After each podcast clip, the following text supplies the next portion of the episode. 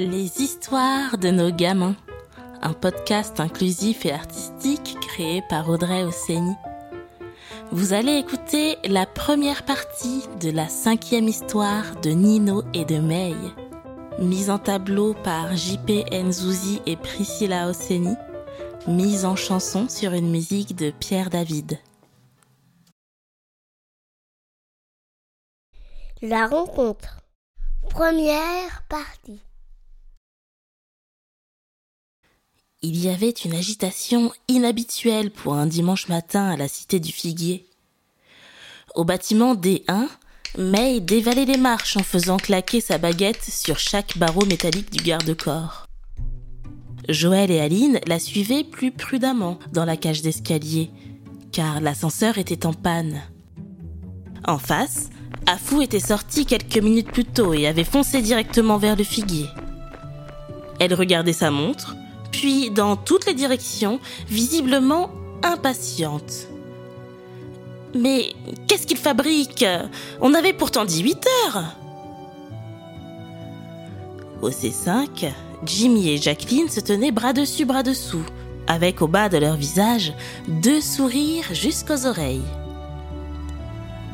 Derrière eux, discrètement, la maman de Jimmy les accompagnait. Tout ce petit monde rejoignit bientôt à fou sous l'arbre fruitier. Ah Enfin s'exclama Afou comme soulagé. Et Jimmy lui répondit en la tenant amicalement par les épaules. Moi aussi je suis super impatient, Afou. J'en ai pas dormi de la nuit. Le moment était venu. Juliette, la maman de Jimmy, confia des clés à Aline c'était celle de son van Volkswagen 9 places.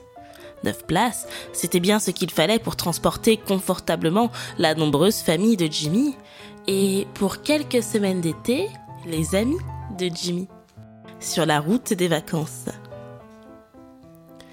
Aline promit à Juliette de prendre le plus grand soin de son véhicule et surtout de tous ses passagers. Et les six amis montèrent à bord, enfin cinq, car Joël était toujours au pied de l'arbre.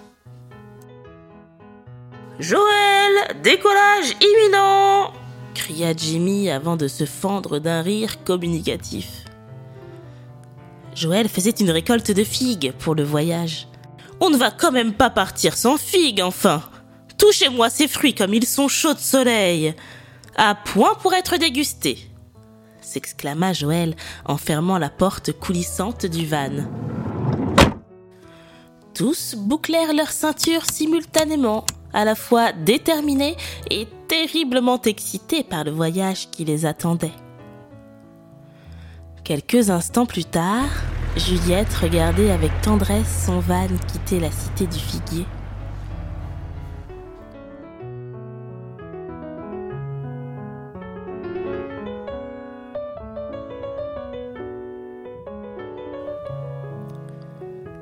Alors Joël, on va où? Questionna Afou. Je n'en reviens pas que tu aies réussi à convaincre mes parents de m'emmener avec vous. May agita sa baguette en lançant un regard complice à Joël. Ces deux-là avaient encore fait des merveilles. Devant la gentillesse de leur duo, les parents d'Afou n'avaient pas résisté longtemps et avaient vite concédé de partir à Bamako sans leur fille cette année. Patience, patience, ma chère Afsa. Plus que quelques heures et vous découvrirez tous bientôt notre destination. À l'avant du van, il y avait Aline, au poste de conduite, et à sa droite Jacqueline, qui assurait le copilotage. Derrière elle, il y avait Joël, entouré d'Afou et de Jimmy. Et au troisième rang, May se tenait droite comme un i, sa baguette dans la main et un sourire dans un coin. Entre chansons et devinettes, le voyage en van était déjà en lui-même un fabuleux petit bout de vacances. Sur la route des vacances, on réalise notre chance. Sur la route des vacances, on crie, on chante, on rit, on danse. Sur la route des vacances, on réalise notre chance. Sur la route des vacances, on fait enfin le tour de la France. Au loin disparaît notre cité, avant vous de liberté. Est-ce un rêve ou la réalité? On le saura à la fin de l'été. Sur la route des vacances, on réalise notre chance.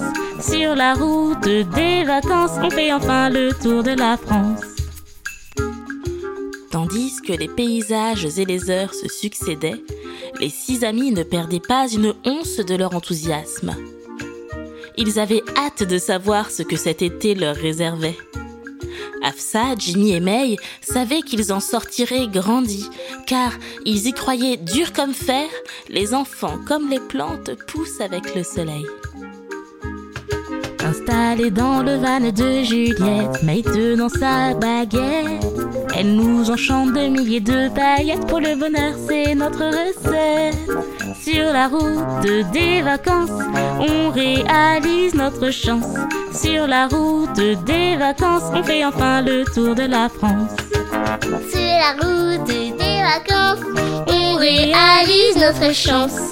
Sur la route des vacances, il n'y a pas de turbulence. Sur la route des vacances, on réalise notre chance. Sur la route des vacances, on fait enfin le tour de la France. Au bout de cinq heures de route, le van de Juliette approchait sérieusement de leur destination finale. Jimmy et Afou, qui s'étaient endormis sur chacune des épaules de Joël, se réveillaient lentement, en bâillant et en s'étirant tels de petits chats, comme s'ils avaient senti que le voyage touchait à sa fin. Le van passait le panneau d'entrée rouge et blanc d'un petit village fleuri qui se trouvait au beau milieu des vignes et des champs de blé. Un dernier virage, à droite après le puits, et ils apercevraient la maison qui allait les accueillir pour les trois prochaines semaines d'été. Au bout de la dernière impasse du village, c'était la maison de Nino. C'était une grande maison de deux étages, aux murs blancs et aux volets bleus. Toutes les portes et les fenêtres de la maison étaient ouvertes comme pour signifier à leurs invités qu'ils étaient les bienvenus. Sur le pas de la porte, Miguel et Abiola se tenaient par la main pour accueillir les vacanciers. Nino, lui, était perché sur le portillon et dessinait de grands gestes avec ses bras pour finir d'indiquer le chemin à la joyeuse bande d'amis dont il ferait bientôt partie.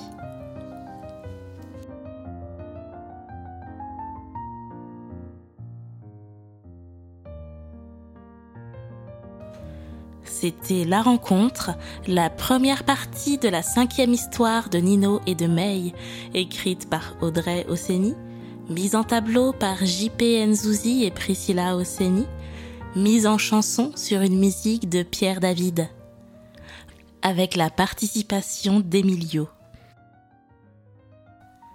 Retrouvez toutes les histoires de Nino et de May sur www.nogamin.fr et commandez les tableaux des deux personnages pour une écoute illustrée et aussi pour décorer les chambres de vos gamins. À bientôt!